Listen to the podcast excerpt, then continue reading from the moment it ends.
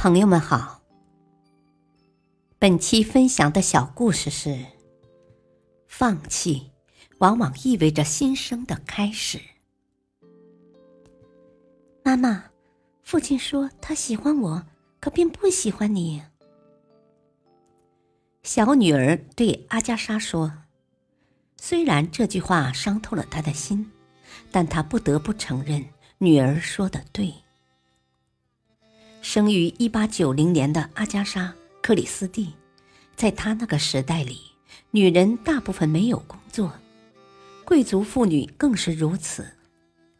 阿加莎没有那么好的命，嫁给了一个并不富有的男人。一年后，还为他生了一个可爱的女儿，同甘共苦的他们过着相当拮据的日子。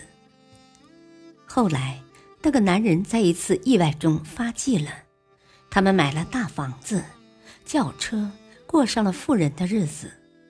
谁成想，男人又爱上了另一个女人，期待丈夫回心转意的她，足足等了他三年，但最终。失望的她决定和丈夫离婚。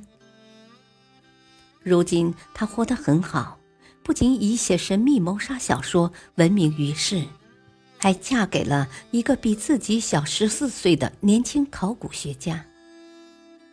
当人们劝她不要接受这段爱情时，哦，她热爱考古，所以我不用害怕变老。我年纪越大。他就会越爱我。他说：“我再也没有什么可以忧虑的，剩下的就是为自己打算了。”后来，事实的确如此。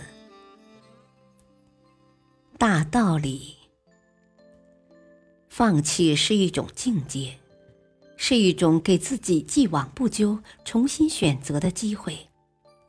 放弃，换句话说，就是重新开始。不管你情愿不情愿，在某种特定的情况下，你都得放弃。